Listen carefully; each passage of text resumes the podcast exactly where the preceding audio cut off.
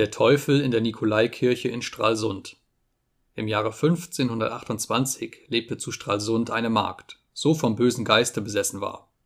Sie war bisher immer eine stille und ordentliche Person gewesen. Auf einmal aber, da sie eines Tages in der Küche Kessel und Grapen von der Wand nehmen wollte, selbige zu scheuern, warf sie die herab auf die Erde, sah sehr greulich und rief mit lauter Stimme Ich will heraus. Man vermerkte darauf die Gelegenheit, dass sie vom Teufel besessen wäre. Ihre Mutter nahm sie derohalben zu sich, und sie wurde etliche Male auf einem Schlitten in die St. Nikolaikirche geführt, den bösen Geist von ihr auszutreiben. Wann die Predigt beendigt war, ward er beschworen. Da befand es sich denn aus seiner Bekenntnis, dass die Mutter der Jagd einmal auf dem Markte einen frischen sauren Käse gekauft, den sie in den Schrank gesetzt hatte. Die Magd war in Abwesenheit ihrer Mutter an den Schrank gekommen und hatte von dem Käse ein gut Teil gegessen. Als nun nachher die Mutter das gesehen, hatte sie demjenigen, der bei dem Käse gewesen, den bösen Geist in den Leib geflucht. Von Stund an hat dieser in der Magd Haus gehalten. Nun war es sonderbar, dass die Magd seither zum heiligen Abendmahl gegangen war. Als man den Teufel hierüber befragte, hat er zur Antwort gegeben, es liege wohl manchmal ein Schalk unter der Brücke und lasse einen frommen Mann über sich hingehen. Während die Magd das Abendmahl genossen, habe er ihr unter der Zunge gesessen.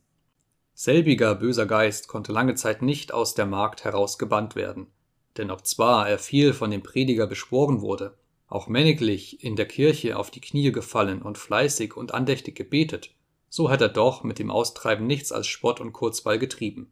So hat er oft gesagt, ja, er wolle weichen, er müsse auch wohl räumen, aber er hat allerlei gefordert, ihm zu erlauben, dass er es mitnehmen dürfe. Wann ihm dann nun das eine abgeschlagen wurde, so hatte er gleich das andere bei der Hand. Es stand einer in der Kirche, der den Hut aufbehalten hatte. Da forderte er von dem Prediger, dass er den Hut von dem Menschen vom Kopfe nehmen und mit sich führen dürfe. Aber der Prediger trug mit Recht Sorge, wenn er ihm den Hut gestattet, so hätten mit dem Hute auch Haut und Haar davongehen müssen.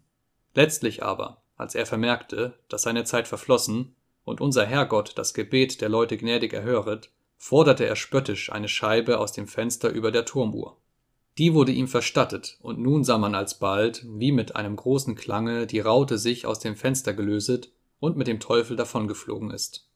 Nach der Zeit hat man nichts Böses weiter bei der Magd verspüret, welche auf einem Dorfe einen Mann bekommen, von dem sie viele Kinder gezeuget.